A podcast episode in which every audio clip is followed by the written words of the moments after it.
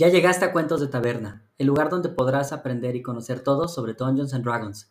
Yo soy Jordi Cueto y como siempre aquí nos acompaña Ernesto Falabella. ¿Cómo estás, Fala? Muy bien, Jordi. ¿Y tú? Muy bien y muy emocionado porque este es nuestro primer episodio. Los invitamos a sentarse, relajarse, disfrutar y por supuesto a que tiren iniciativa. El cuento de hoy trata sobre qué es Dungeons and Dragons.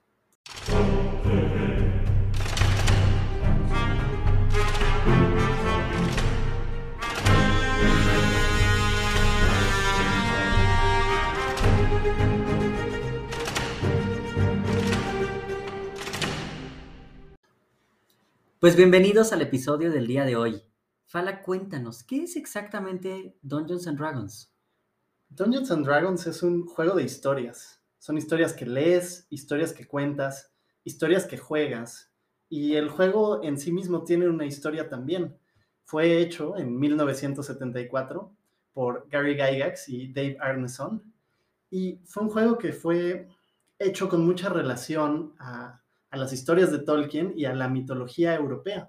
De hecho, eh, Gary Gygax empezó con un juego de miniaturas de guerra y en conjunto con Dave Arneson a lo largo de los años eh, fueron creando una serie de reglas que después se convertirían en, lo que hoy conocemos como Dungeons and Dragons. Lo publicaron ellos mismos durante muchos años y hoy en día eh, es publicado por Wizards of the Coast, que también publica otros juegos populares como Magic the Gathering, y al final son una subsidiaria de Hasbro. Entonces vemos mucho de Dungeons and Dragons en juegos de mesa, en la cultura popular, incluso hay algunas personas famosas que lo juegan. Que yo creo que es algo, la verdad, increíble. Antes parecía que Dungeons and Dragons era un juego solo para los nerds, los geeks y los ñoños, como nosotros posiblemente, pero realmente cada vez se ha vuelto mucho más famoso. Lo que empezó con algunas series o películas, que ahorita pues podemos platicar un poquito más a detalle de esas, eh, se ha hecho, ha hecho que este juego crezca y se haga muy, muy, muy popular. Además, en tiempos como la pandemia, por ejemplo, cada vez más gente lo empezó a jugar y con poder hacer las cosas a distancia y con todos los recursos gratis que hay en Internet, pues se ha popularizado muchísimo. Lo que antes era un juego de los ñoños que se escondían en el sótano de su mamá a divertirse un rato y que no lo podían compartir con nadie más, ahora pues es un juego que pueden jugar todos. O sea, incluso si buscan en algunos lados como en YouTube, por ejemplo, van a encontrar a gente muy famosa que lo van a jugar. Algunos tal vez son mucho más conocidos en el juego como Joe Mayanel o Vince Vaughn, pero otros los van a sorprender como Jack Black o por ejemplo Vin Diesel, que él juega también mucho de todo esto. Y creo que una parte muy importante se ha dado por, por cómo se ha integrado Dungeons and Dragons en la cultura popular. Por ejemplo, hay un episodio muy famoso de la serie Community, que es, bueno, son dos episodios de hecho, que juegan Dungeons and Dragons y la verdad lo hacen muy divertido. Por supuesto que los de Big Bang Theory lo han jugado y seguro muchos de ustedes han visto ese episodio donde juegan y donde Howard hace la voz de varios de los personajes, hasta de los orcos, y es bastante divertido.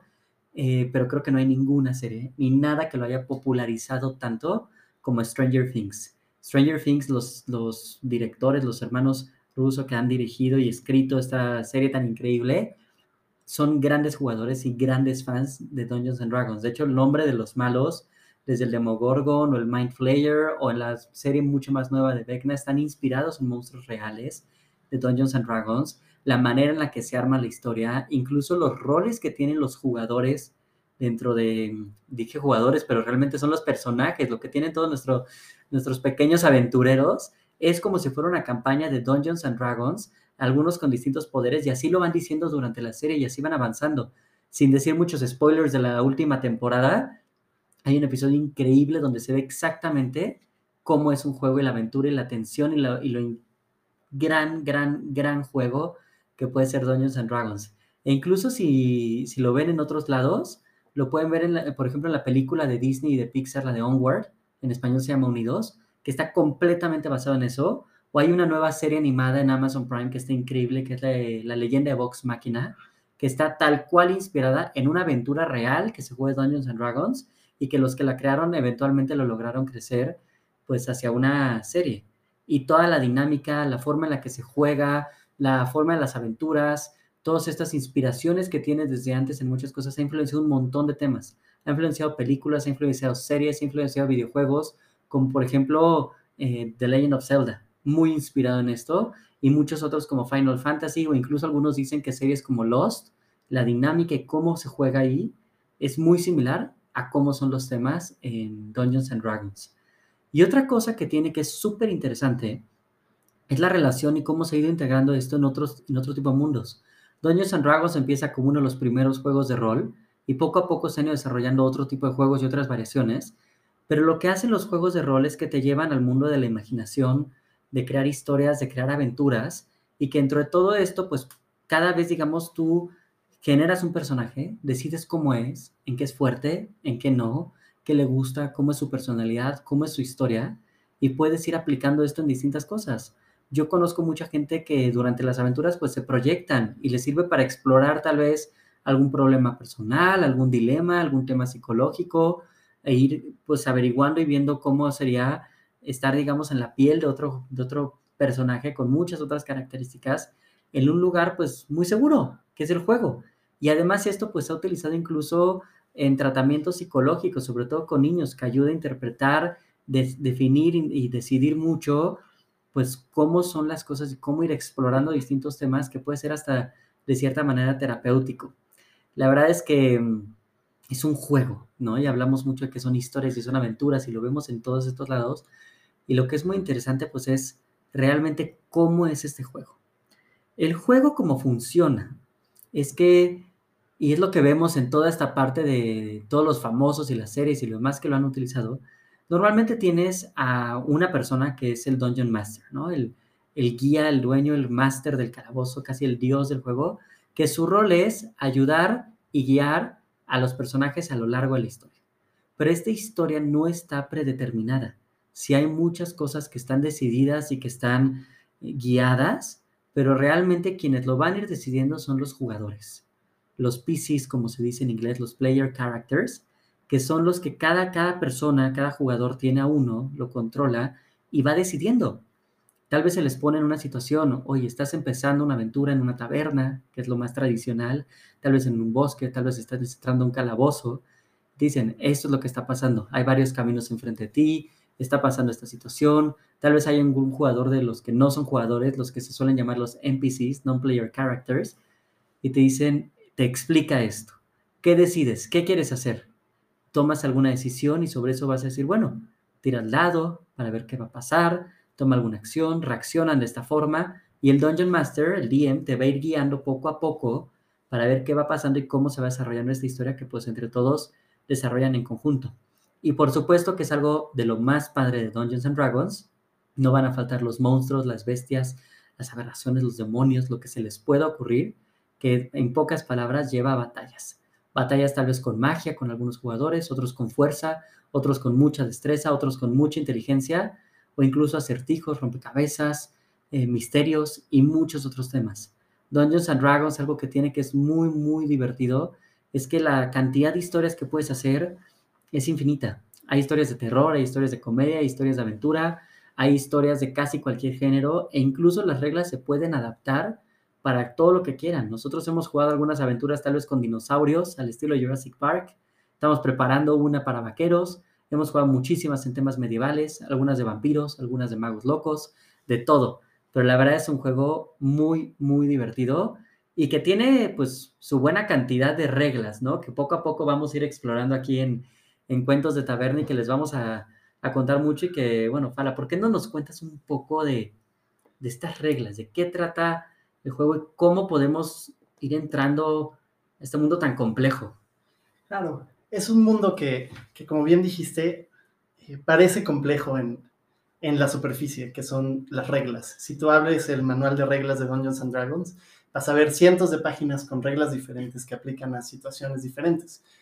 Lo bueno es que, como, como bien dices tú, Jordi, todas esas reglas se adaptan a lo que tú quieras, al final a la historia que estás contando, y todo se trata más bien de divertirte, de crear personajes que a ti te interese crear, de crear historias en las que todos participen, y, al final, como tú bien dijiste, es un juego que se juega en conjunto.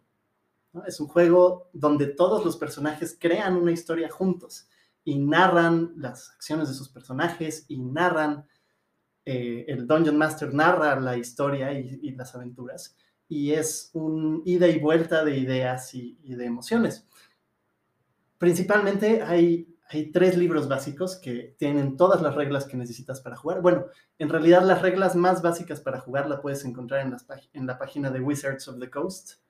Eh, son totalmente gratis. Pero además de esto, hay tres libros básicos que existen hoy en, la quinta edición. Hay que decirlo, Dungeons and Dragons empezó en 1974 con la primera edición y hoy vamos en la quinta edición, que ha sido yo creo la más popular de todas.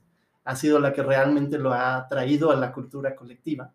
Y estos libros son eh, la guía para Dungeon Masters, que la guía para Dungeon Masters es un libro fantástico que te enseña cómo crear un mundo desde cero, cómo crear a los dioses, cómo crear a los reyes, cómo crear a la política, porque como bien les platicó Jordi hace un momento, tú cuentas la historia que tú quieres. Si te gusta mucho el combate y explorar calabozos, a eso se enfoca la aventura, pero si te gusta la intriga política, puedes hacerlo de intriga política, y si te gusta el role-playing, puedes hacer puro role-playing y no necesariamente necesitas hacer el combate. Entonces realmente se, se adapta a los jugadores las historias que estás contando. Entonces la guía de Dungeon Master o de Maestro de Calabozo te enseña cómo hacer todo eso y te da todas las herramientas para que puedas hacerlo. Por ejemplo, si un personaje está persiguiendo a otro, cómo funcionaría en el contexto del juego, cómo funcionaría un combate entre 500 personas.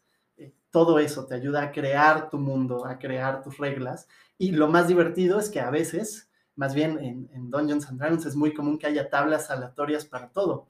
Entonces puedes crear un mundo completamente aleatorio solamente tirando dados y jugarlo a ver qué pasa el siguiente libro es el manual de monstruos que trae todos los monstruos que puedes encontrar en Dungeons and Dragons y te da las herramientas también para crear monstruos nuevos que tú imagines y salgan completamente de tu imaginación. Y, el manual de monstruos, algo que, que, Dungeons and Dragons tiene mucho, es esta, esta historia. Todo tiene una historia, hay muchísimo, muchísimas aventuras, todos los monstruos tienen, están descritos, eh, están, te dice cómo son sus guaridas, te dice cómo piensan, cómo actúan, y, todo esto viene en el, manual de monstruos, además de sus habilidades y lo que pueden y no pueden hacer. Y finalmente está la guía del jugador, que la guía del jugador te enseña a crear personajes con diferentes razas. Hay muchísimas razas, ya entraremos a eso más a detalle en, en algún otro episodio, pero hay elfos, hay enanos, hay razas de fantasía y hay muchísimas otras razas inspiradas en, en mitología griega, en en absolutamente todo lo que uno se pueda imaginar e incluso puedes crear razas nuevas si es lo que, lo que a ti te parece. Algo que, es muy bonito de Dungeons and Dragons y de es que favorece mucho que tú crees tus cosas y, y, los libros realmente te dan las herramientas para que la hagas tú y no necesariamente uses todo el contenido que está en los libros. Entonces eso es algo muy bonito porque no te limita. Realmente nada te limita a crear las historias de tu imaginación. Ahora, como principiantes, pues todo esto puede ser muy, muy abrumador. Yo me acuerdo la primera vez que tratamos de jugar, pues no sabíamos ni siquiera por dónde empezar. Entonces, con esto en mente, eh, eh, Wizards of the Coast publica algunas aventuras que son para principiantes, las cuales hay cuatro. Hay una de Stranger Things, que es la aventura escrita por Mike Wheeler, y de hecho trae una figura muy bonita del Demogorgon de Stranger Things, una pintada y una para que tú pintes, si te gusta coleccionar o pintar eh, miniaturas, también es una buena, una buena manera de empezar. Hay una aventura de Rick and Morty que, curiosamente, que ahora que mencionaste a Community, eh, Jordi, porque Dan Harmon, que es el creador de Community, que es un gran jugador de Dungeons and Dragons, también es el creador de Rick and Morty. Entonces Rick and Morty tiene mucho de, de Dungeons and Dragons y de cómo las aventuras se hacen. Hay también un Essential Kit que trae una aventura predeterminada, como todas las demás que traen una aventura. Y hay un starter set que te da todo lo que necesitas para jugar por primera vez. Trae una aventura, trae cinco personajes ya hechos para que no te preocupes por hacerlos, trae dados y trae una serie de, reglas básicas. Entonces esos manuales realmente te dan todo lo que necesitas para, para poder jugar con tres o otras, tres a cinco hasta seis personas contando al Dungeon Master. Y, realmente todo viene en la caja, entonces es una, una gran, gran manera de empezar.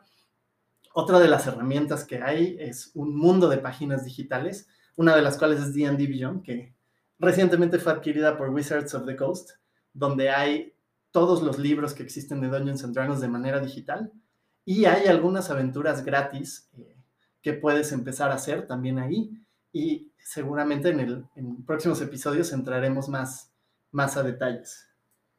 Completamente. Y bueno, creo que la pregunta más importante que todos se van a hacer es, pues, ¿por dónde empezar? ¿No? Hay muchas cosas que pueden hacer para empezar, pero también el mundo de Dungeons and Dragons es tan grande, es tan amplio.